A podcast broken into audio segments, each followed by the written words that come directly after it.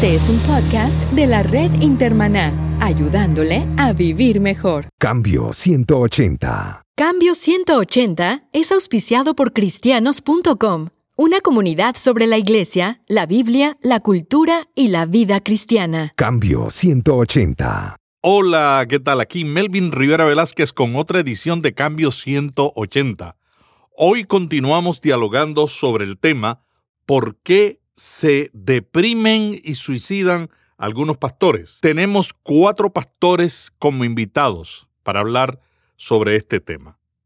Uno de nuestros invitados es de Barcelona, uno es de Argentina, uno de Colombia y uno de Estados Unidos. Entrevistaremos al pastor Juan Pablo Bongaraz, pastor de la Iglesia La Puerta Abierta en Buenos Aires. También al pastor Edgar Castaño Díaz, presidente de Sedecol y de la Iglesia Bautista Central de Bogotá, y el pastor Andrés Miranda. Comenzaremos con Víctor. Víctor Hernández es pastor de la Iglesia Evangélica Betlén en Barcelona. También se dedica a la psicoterapia y a la psicología clínica. Víctor trabajó como psicoanalista en México, acompañando por 15 años a pacientes en su dolor o sufrimiento psíquico. También laboró como psicólogo con los discapacitados psíquicos de un centro prelaboral en el barrio de Gracia, en Barcelona. Hola, encantado de estar aquí, Melvin, gracias. Víctor, en los últimos años se han suicidado muchos pastores en Estados Unidos. Todavía no tenemos casos reportados de América Latina o de España. Algunas personas cercanas a estos hermanos que se han suicidado creen que esto ha estado relacionado con problemas de depresión, con situaciones estresantes de la vida. El Instituto Schaeffer de Estados Unidos encontró que el 70% de los pastores luchan constantemente con la depresión y el 71% están agotados. ¿Qué es lo que provoca la depresión de los pastores? Eh, conozco también estos, estos datos que has comentado de, del incremento de, de suicidios y también situaciones depresivas, ¿no? que sobre todo en los Estados Unidos está bastante más documentado. En España no tenemos mucha noticia de esto, pero también seguramente es porque eh, muchas de estas situaciones se viven de manera privada y, posiblemente por el estigma de poder eh, decir abiertamente o reconocer ante los demás que estás pasando, por ejemplo, por una depresión o que estás teniendo un problema emocional importante, ¿no?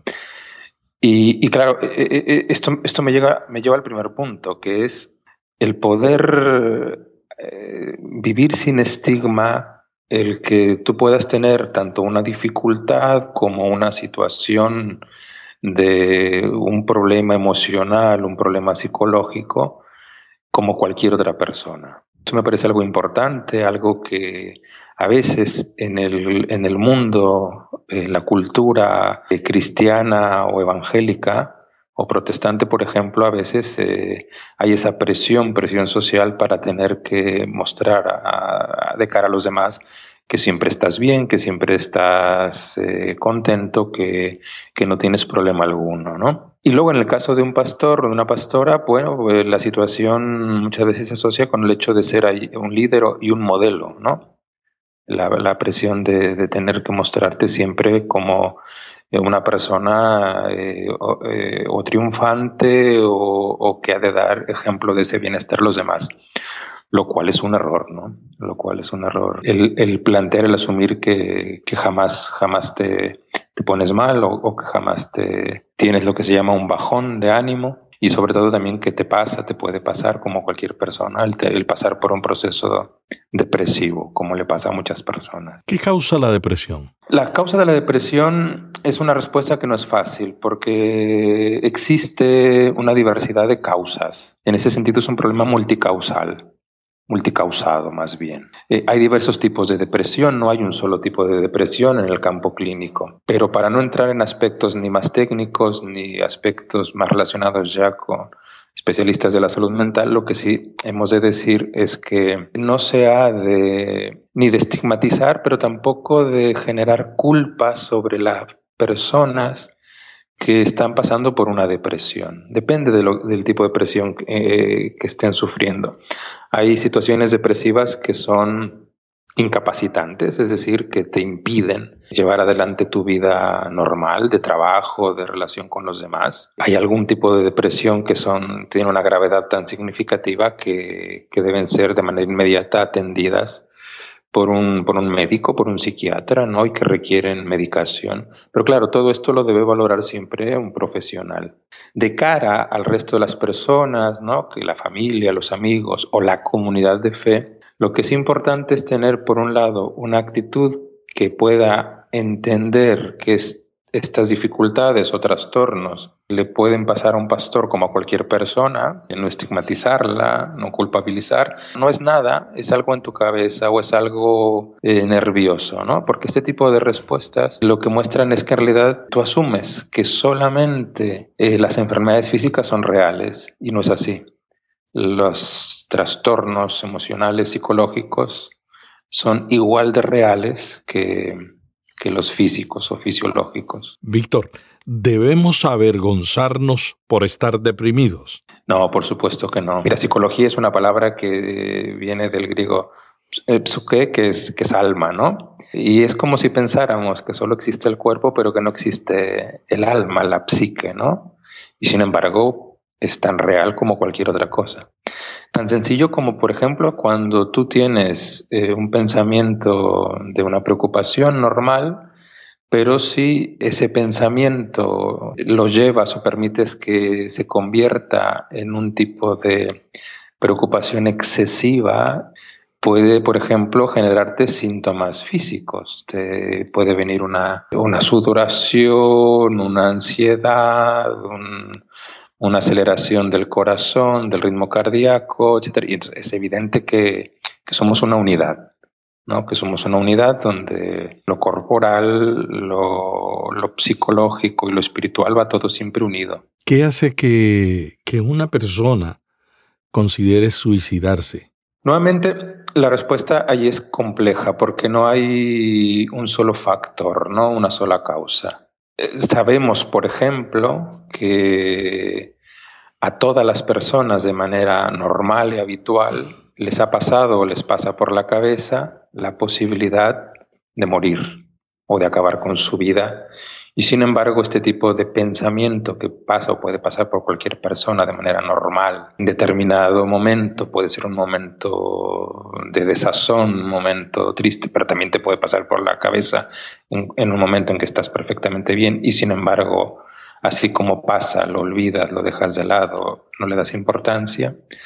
También cuando una persona está en una situación determinada, que desde afuera no podemos decir exactamente siempre cuál, me refiero al común de la gente, eso se puede asociar con otros elementos y puede haber lo que llamamos un riesgo de suicidio. En ese sentido, lo que es mejor es asumir que nosotros desde fuera no podemos eh, saber ni prever cuándo una persona podría entrar en una situación así, pero lo que sí podemos hacer es acompañar, cuando sea necesario derivar a un especialista animar a hacerlo, procurar que eso se dé, ¿no? Y que cuando, según el tipo de dificultad que alguien tenga, eh, seamos capaces de dar el apoyo que se recomiende como mejor, pues poderlo hacer.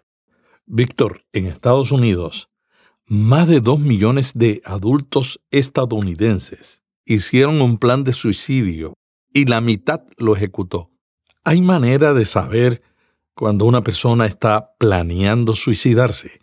puede haber algunos signos que en algún momento podrían indicarnos unas posibilidades. Sin embargo, siempre es riesgoso que nos pongamos a, a, definir y a decidir cuándo alguien puede estar en esa situación. Evidentemente, hablar de, de, un plan eh, habla de, ir más allá de un pensamiento y de empezar a, pensar, a organizar, digamos, la manera en que alguien quisiera eh, quitarse la vida. Lo que siempre sí que podemos hacer es que cuando una persona lo está pasando mal, cuando una persona puede estar deprimida, seamos capaces de, de, ofrecer el contexto de tipo social, de tipo comunitario, que le haga saber a la persona, ¿no? que, no está sola, se siente sola, pero que no lo está. Este es, este es por ejemplo, una cosa que, que podemos hacer. Pero hay que reconocer que hay situaciones de tipo emocional, de tipo psicológico, que a veces son serias, son graves, y que es entonces cuando está más allá de nuestras manos, hay que derivar a especialistas, ¿no? Y hay que ver que esa persona esté, esté atendida, ¿no? Y que si tiene un tratamiento, el tratamiento lo pueda llevar adelante de manera adecuada.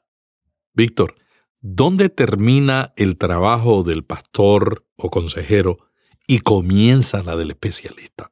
Bueno, cuando tú eres consejero o también cuando eres un pastor que hace orientación, sí que ahí en tu formación tú recibes un entrenamiento que te permite detectar posibles signos de, un riesgo, tanto, aunque no sea un riesgo de suicidio, pero mucho antes un riesgo de un trastorno que requiere eh, la derivación, que requiere que esta persona se le refiera a un especialista. Hacer el trabajo de, de counseling, de orientación, para el pastor, cualquier persona que lo haga, supone que tiene esta formación, donde ante determinadas situaciones, determinados eh, signos, lo que hace es derivar, lo que hace es derivar. Eso es importante. Víctor, ¿qué puede hacer la familia y los amigos cuando identifican que un ser querido está deprimido? Cuando como familia, amigos, identificas que alguien está deprimido, una cosa importante es, no estigmatizar y no banalizar aquello, en el sentido de, decirle que, aquello no es nada eh, o decirle que no pasa nada, por ejemplo. Que muchas veces esto es una tendencia bastante común, decirle, mira, no pasa nada, o decirle, mira, no tienes motivo alguno para estar así porque a tu alrededor, tu vida, esto y aquello está perfecto. Esto es un error, ¿no? Porque la persona lo que está sintiendo, lo que está viviendo emocionalmente, en lo que está inmersa, sí que es real. Entonces, es importante en ese sentido no, no, descalificarlo y por otra parte hacer el tipo de acompañamiento que es propio de, de, familia, de amigos, ¿no? En el sentido de, de, estar por ti, de saber escuchar, saber también intentar que haya una participación en la vida activa. Ciertas cosas de participación en la vida activa suelen ser de parte del contexto, de parte de la familia, de parte de la comunidad, algo bueno. Es decir, intentar que se puedan hacer cosas, actividades en conjunto. Eso ayuda a que la persona no esté aislada, a que la persona no esté siempre eh, solamente o pensando aquello que está viviendo, ¿no? Y por supuesto, una ayuda también que hay que ofrecer es, el animar a que la persona se atienda si aquello, si aquello es una cosa que, que, que, que sigue. Víctor, muchos cristianos evangélicos y católicos, al momento de deprimirse, tienden a espiritualizar la enfermedad. ¿Qué tú le recomendarías a una persona que está en esa lucha de espiritualización de su depresión? Bueno, yo lo que le diría es que, que, no asuma que, que, Dios solamente va a actuar de la manera en que él o ella piensan que Dios tendría que actuar. En ese sentido, solemos reducir a Dios, a, que Él ha de actuar como yo creo que debe ser. Por ejemplo, como alguien que si yo hago oración, Él me tiene que quitar eh, aquello que estoy sintiendo. Una especie de forma de acción que se parece más a la de, a la de un mago, ¿no? Ahora, sin negar que pueda ocurrir esto, es decir, que hago una oración y aquello desaparece, o que se hace un tipo de, de acto de, de, intercesión, lo que algunos llaman una liberación y este tipo de cosas. A ver, eh, este es, eh, esto es una forma en que a veces se, plan, se pretende que Dios solamente actuará de esa manera y no es así, no es así.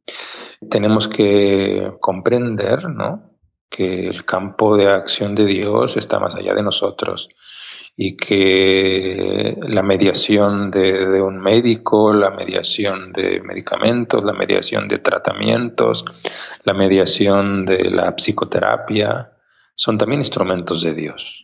son también medios que, que son parte ¿no? de lo que hay en la creación de Dios, en el mundo que gracias a la ciencia, gracias a la tecnología, están a nuestro alcance. Y en ese sentido es importante tener esa, esa perspectiva donde, como dijo alguien, dejar a Dios ser Dios, es decir, no pretender que Dios eh, va a actuar eh, como un amuleto porque a mí me parece que así es como debe ser y todo lo demás es falta de fe.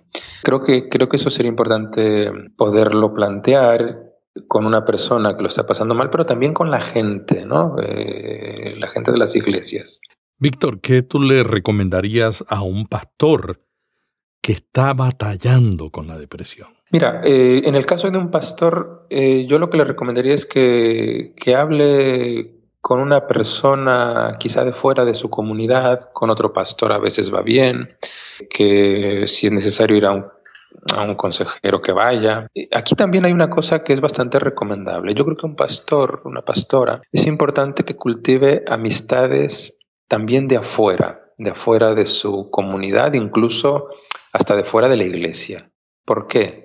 Porque eso es algo que te permite a veces poder hablar ciertos temas, ciertas cosas que, no siempre puedes hablar con gente de tu comunidad o ni siquiera del consejo de tu comunidad y a veces tampoco en algunos casos con pastores de tu, de tu misma organización. Y entonces yo sí recomiendo mucho que un pastor sea una persona que también cultive amistades y relaciones sanas, adecuadas con otras personas de fuera.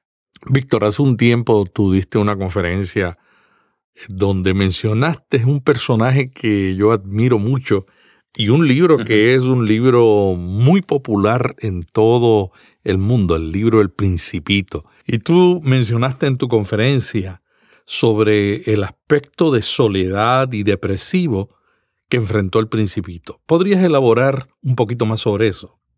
Sí, bueno, aquella fue una conferencia aquí en Barcelona hace años, cuando había salido aquí un, libro de un escritor que eh, después de haber vivido el proceso de acompañar a un familiar muy cercano en una depresión, escribió un libro que se llamaba Conviuram la depresión, es decir, convivir con la depresión. Y a partir de ahí tuvimos aquí una, mesa redonda sobre el tema. Yo hice una charla donde usaba el, relato El Principito, que es un relato bellísimo, porque es un relato donde aprendemos algo que tiene que ver con, con la soledad. Es decir, cómo gestionamos la situación existencial, la situación de, estar solos y de sentirnos solos. Porque el principito precisamente es, un personaje que, va visitando mundos y que en principio está solo, se va encontrando con otros personajes, que también tiene mucha añoranza por, su planeta y, donde no tenía nadie más que una, una flor. ¿no?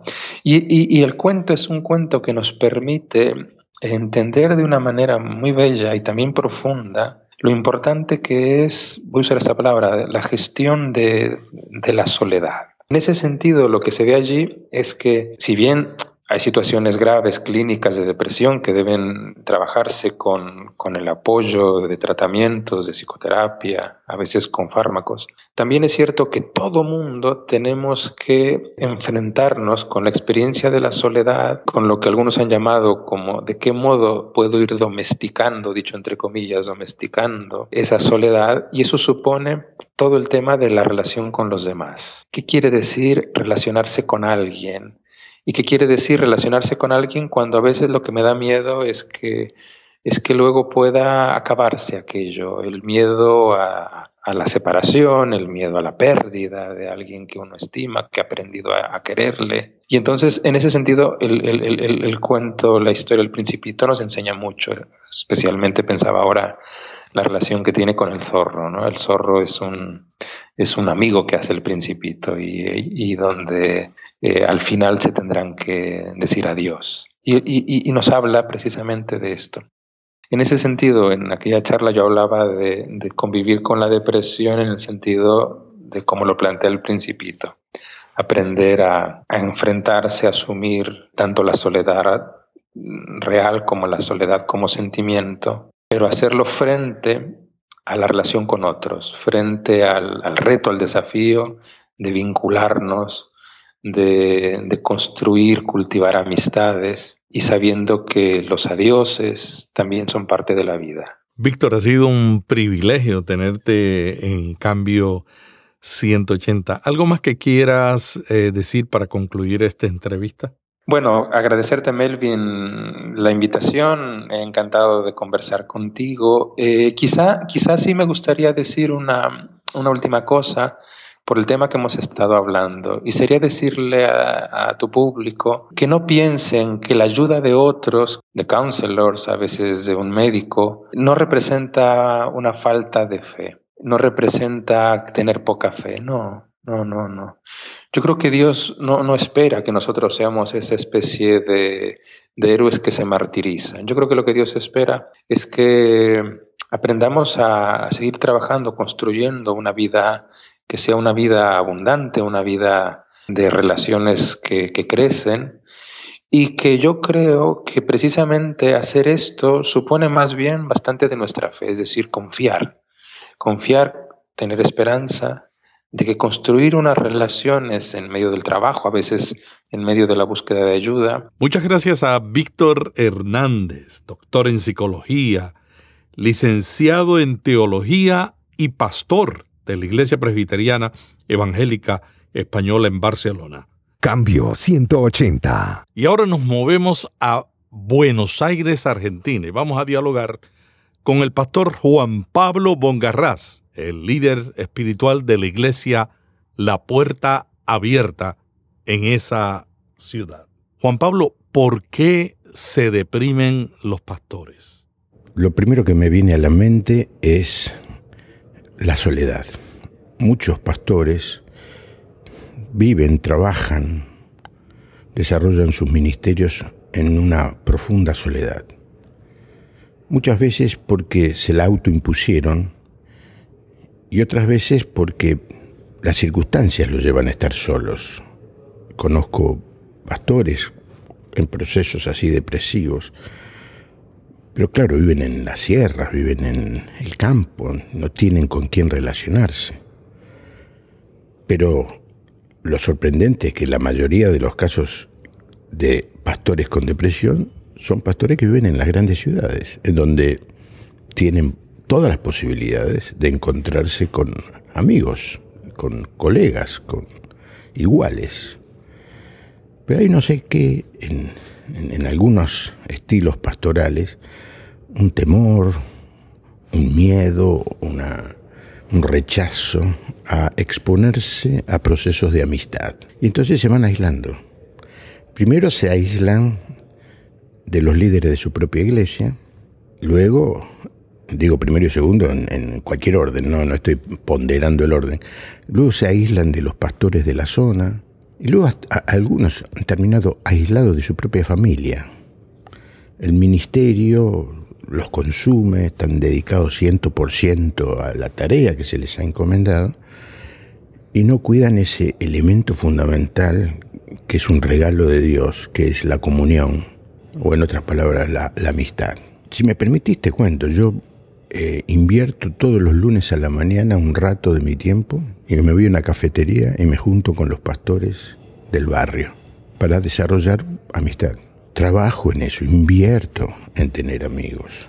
Y eso me permite que cuando paso por momentos difíciles, y los he pasado como pastor, tengo 34 años de pastor, esos amigos me vinieron a buscar, me se pusieron al lado mío, me dijeron, estamos con vos, contá con nosotros. Me pregunto qué hubiera pasado conmigo si esos no hubieran estado al lado mío.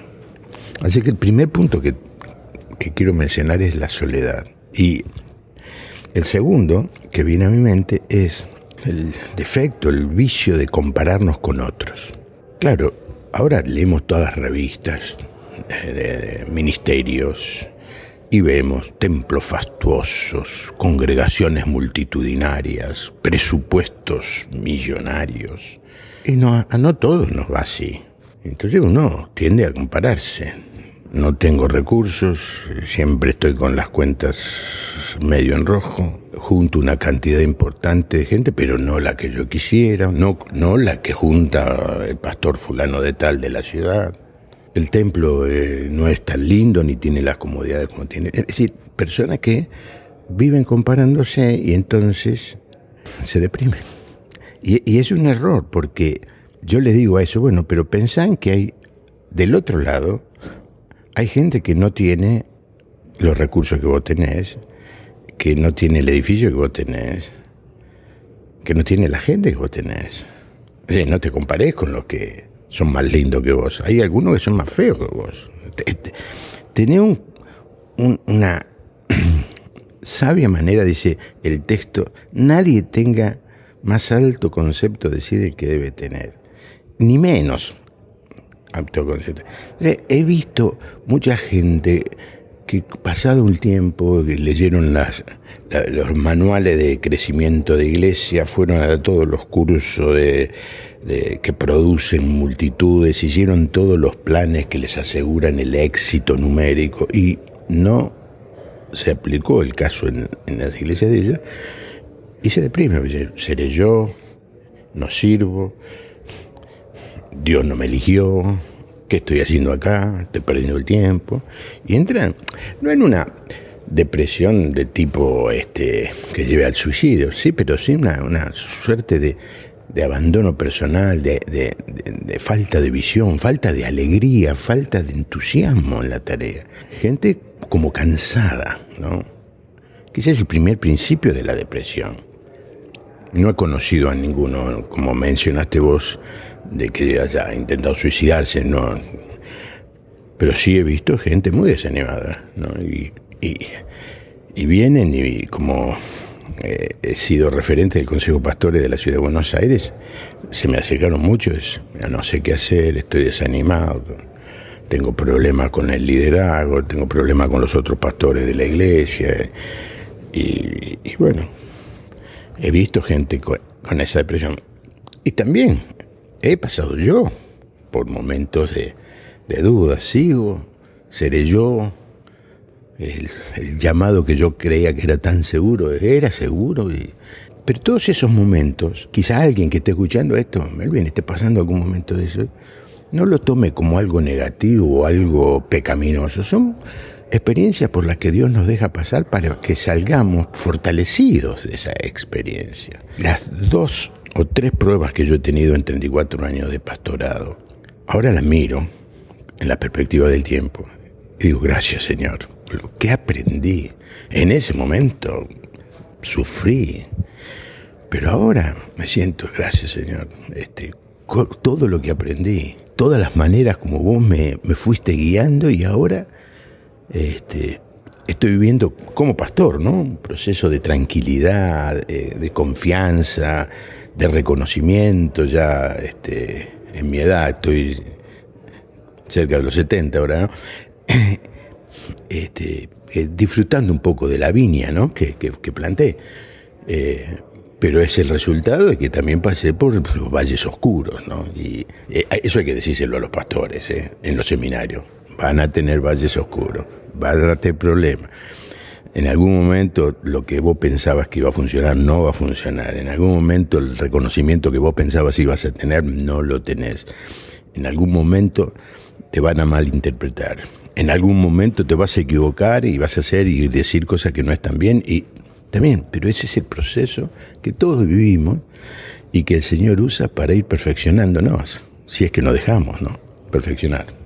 Juan Pablo, ¿qué tú le recomendarías a un pastor que está pasando en este momento por el valle tenebroso de la depresión? En primer lugar, por el punto uno de la soledad, que busque amigos, que busque amigos, que invierta en la amistad. La amistad no es un regalo gratis, es, una inversión.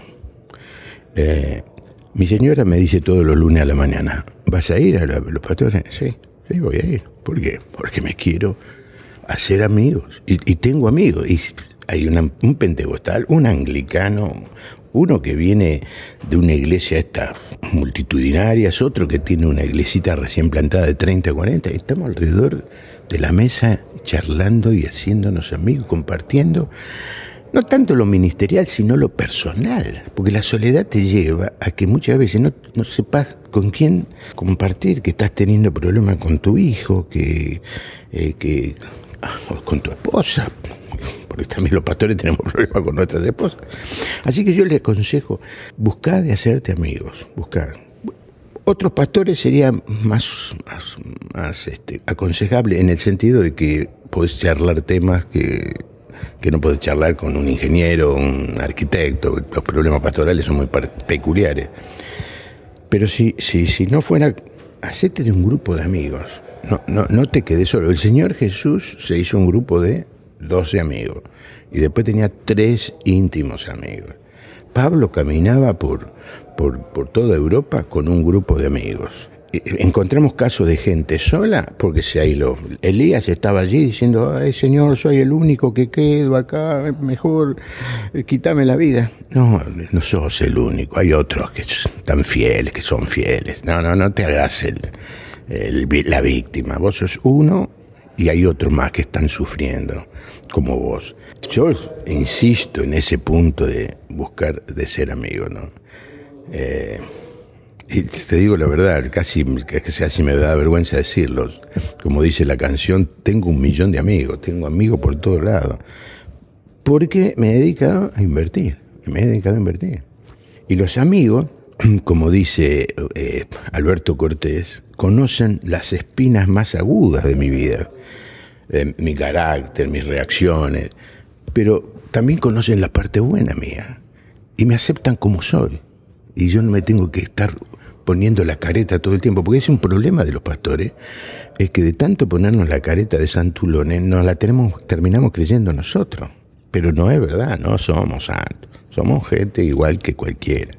Dices, con los amigos te puedes sacar la careta y es una gran, una gran cosa. Y la otra cosa, el, el tema de no compararse, no compararse, no te, compararse es siempre perder, porque uno se compara. Yo no me puedo comparar con Brad Pitt, es más lindo que yo.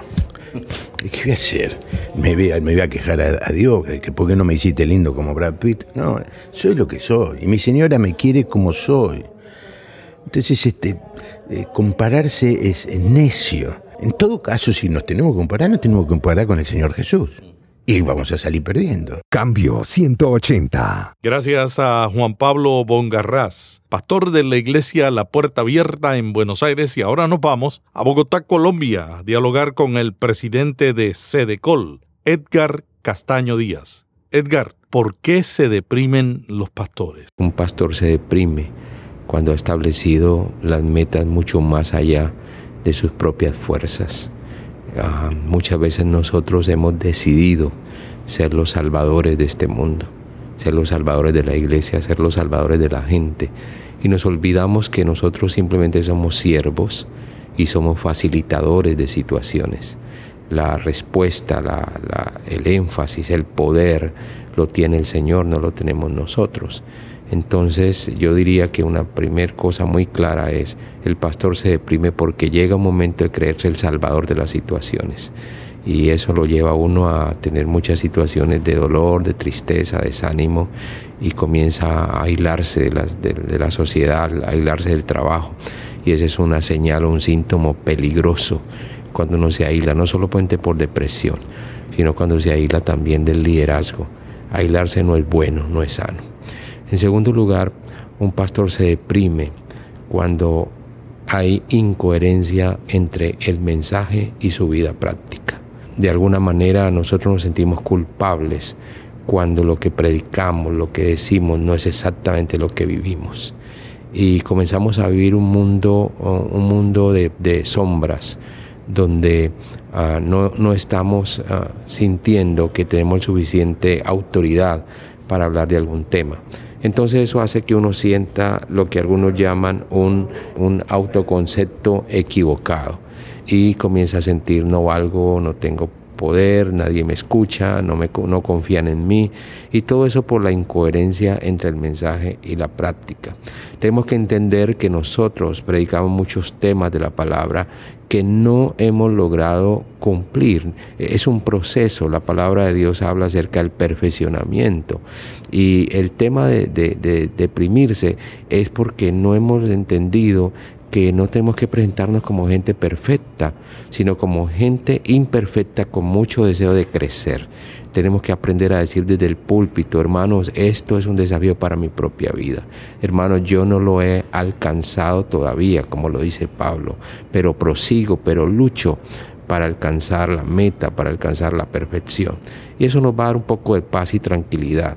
No tenemos que andar pensando por, por donde vamos que tenemos que ser modelo de todo el mundo. Podemos ser modelos también de debilidades, porque en la vida siempre vamos a manejar debilidades. El tercer elemento que puede llevar a un pastor a la depresión, a la soledad, a la tristeza, al desánimo, que son algunas de las definiciones de depresión, es los problemas internos o familiares. Hay algunos temas a veces de familia que, que nos hacen muy tristes, el no poder ser el pastor, el líder, el guiar a la familia, o no poder ser el padre o el esposo que la familia espera. Creo que aquí hay una, una mezcla de, de, situaciones que nos hacen perder el concepto de, de cuál es nuestro papel en la familia. Mi papel en la familia no es ser el pastor de la iglesia.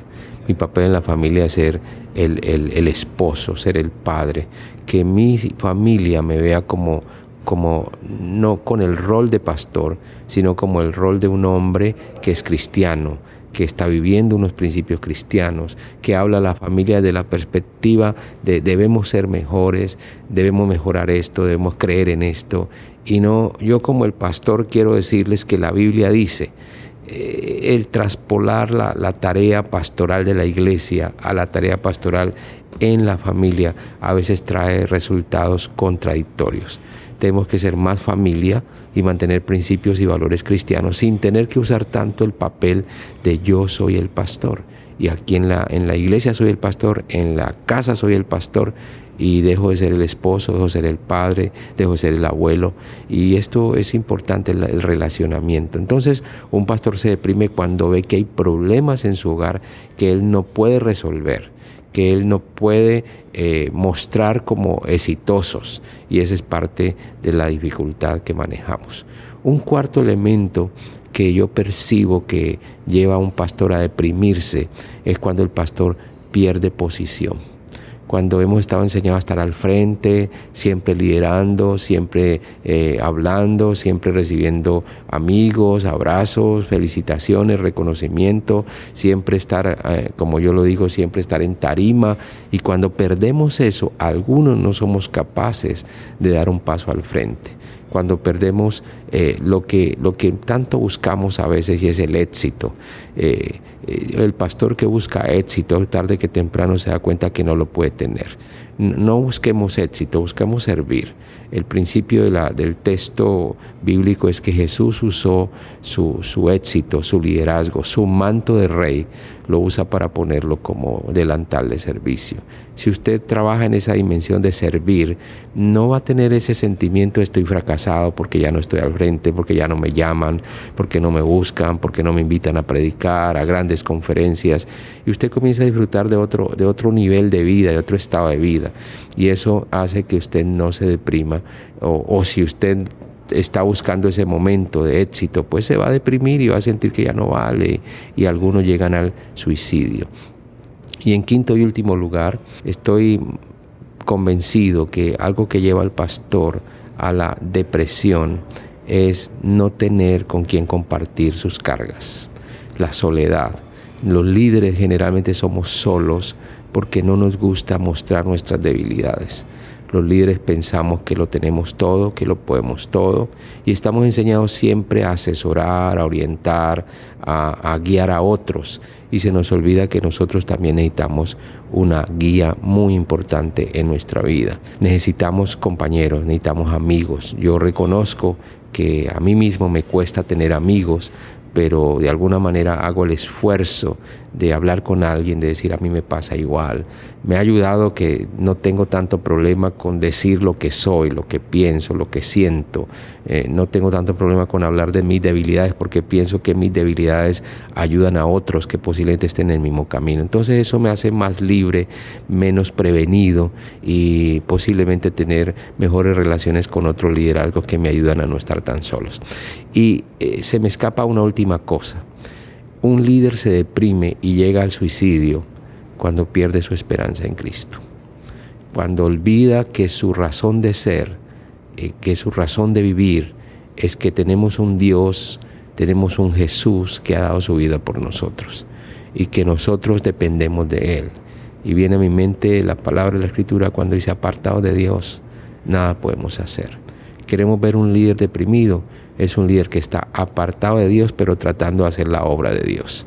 Y ese es un gran error. No podemos hacer la obra de Dios apartado de Él. Tenemos que buscarle a Él porque Él es el que nos da la fortaleza, Él es el que nos sostiene. Frente a todos los conflictos que nosotros manejamos, frente a todas las necesidades de la gente, frente a tantas cosas que escuchamos, si no tuviéramos al Señor con nosotros, consolándonos, sosteniéndonos, el Espíritu Santo dándonos la fortaleza, definitivamente terminaríamos en una clínica de reposo. Pero mi mejor reposo está en Cristo, está en orar y decirle, Señor, tenga misericordia de mí, ayúdeme, deme fuerzas. Y eso hace que yo vea el mundo, la sociedad, la gente, mi ministerio, mi trabajo, como algo que depende más de Dios y menos de mí. Edgar, ¿qué tú le recomendarías a un pastor que está en este momento pasando por una severa depresión? El primero y muy importante es habla de lo que te está pasando. Cuéntale a otros qué estás sintiendo, qué está pasando contigo. El segundo, busca sostenerte, fortalecerte en una relación familiar cada vez más fuerte.